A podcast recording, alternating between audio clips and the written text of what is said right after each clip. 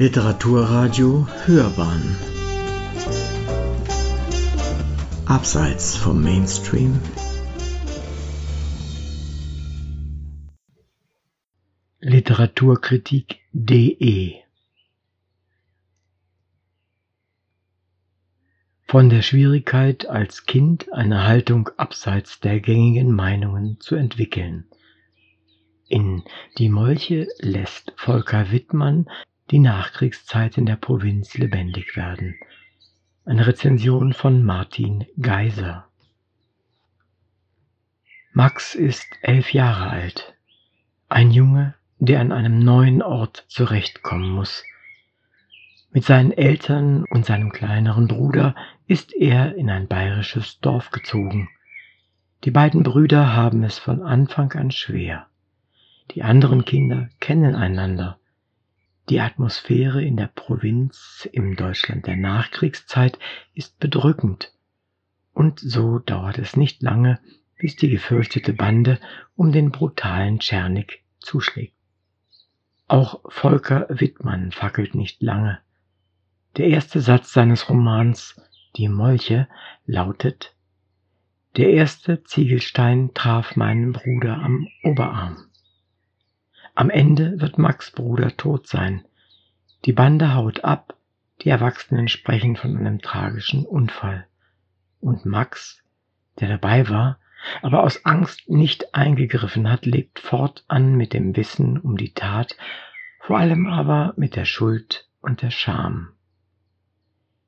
Czernik und sein Gefolge mobben und pöbeln munter weiter, prügeln die kleineren, nehmen ihnen das wenige Taschengeld unter Androhung von Schlägen ab, wirken unangreifbar. Dieses Gefüge von brutal gegen schwach, von dominant gegen machtlos wirkt wie die Fortsetzung der kriegerischen Barbarei im Kleinen, im Dörflichen. Doch Max, der die Atmosphäre im Kinderzimmer das er sich mit seinem Bruder geteilt hat, als beklemmend und angsteinflößend empfindet und der immer wieder in inneren Monologen mit ihm spricht und ihn um Verzeihung bittet, bleibt nicht allein. In Heinz und Rudi findet er zwei Freunde, mit denen er Streifzüge in die Umgebung macht. In einem verlassenen Bahnwärterhäuschen richten sie ihr geheimes Hauptquartier ein und bewahren ihre Reliquien und Fundstücke auf. Doch bevor es soweit ist, erkundet Max, dessen Mutter den Haushalt macht und dessen Vater während der Woche in der Stadt einer für den Jungen unklaren Arbeit nachgeht, die Natur, die hier mehr als nur Dekoration ist. Volker Wittmann, der gern in die Pilze geht, lässt seinen Max beinahe zu einem Naturforscher werden. Der Junge beobachtet sehr genau. Manchmal nennt Wittmann auf einer Doppelseite des Buches zum Beispiel Barsche, Stichlinge, Fliegen, Frösche, Gräser, Erlen, Birken, Spinnen, Bisamratten, Kaninchen, Libellen und beschreibt deren Aussehen ihr Verhalten in ihrem Habitat. Für Max bietet die Natur Trost und der Leser wünscht sich beinahe zurück in eine solche Zeit, die nie verklärt wird, die aber geprägt war von Artenvielfalt und der Möglichkeit, direkt hinter dem eigenen Häuschen diese Vielzahl an Tieren Pflanzen wahrnehmen zu können.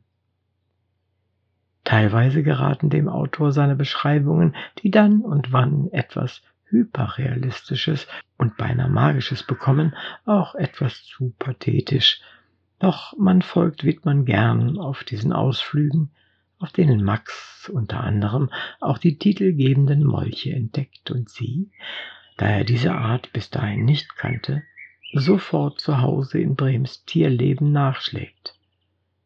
Interessanterweise zeigt Volker Wittmann auch Max andere Seite, wenn er auf grausame Weise Ameisen tötet, was sein Bruder zu Lebzeiten mit dem Ausruf Du Ungeheuer quittierte. Überhaupt ist Die Molche ein Buch, das Phänomene der Zeit und des Ortes sehr deutlich, manchmal beinahe drastisch beschreibt. So zum Beispiel die Gerüche und die Zubereitung des Kartoffelstampfs für die Säue und den Zustand und erneut die schlimmen Gerüche des Aborts im Schulhof.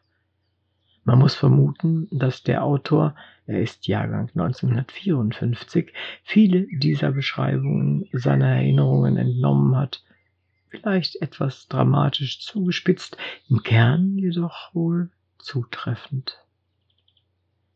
Was möglicherweise nicht auf realen Erinnerungen fußt, ist die Beschreibung des Ortes. Hier hat Wittmann sozusagen ein idealtypisches Dorf erschaffen, das alles bietet, was er für seine Handlung und seine Protagonisten braucht.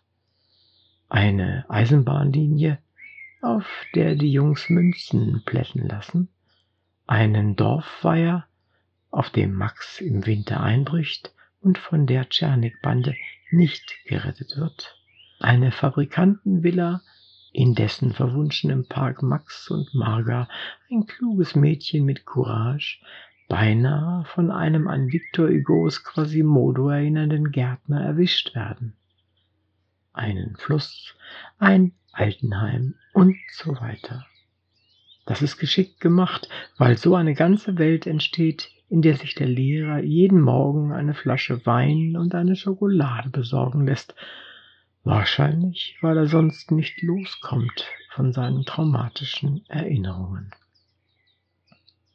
In dieser Welt, in der es noch Begriffe wie Kumet, Pedell und Winzbraut gibt und die dadurch auch sprachlich nachträglich authentifiziert wird, gibt es auch erste sexuelle Erfahrungen, neue und fremde Gefühle und vor allem ein Erwachen einer Haltung, die sich nicht mit dem Status quo und dem ewigen Duckmäusertum zufrieden geben will.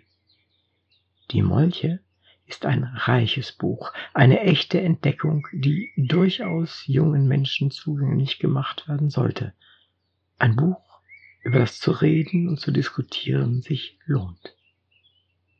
Sie hörten literaturkritik.de von der Schwierigkeit, als Kind eine Haltung abseits der gängigen Meinungen zu entwickeln. In Die Molche lässt Volker Wittmann die Nachkriegszeit in der Provinz lebendig werden. Eine Rezension von Martin Geiser. Es sprach Uwe Kulnig.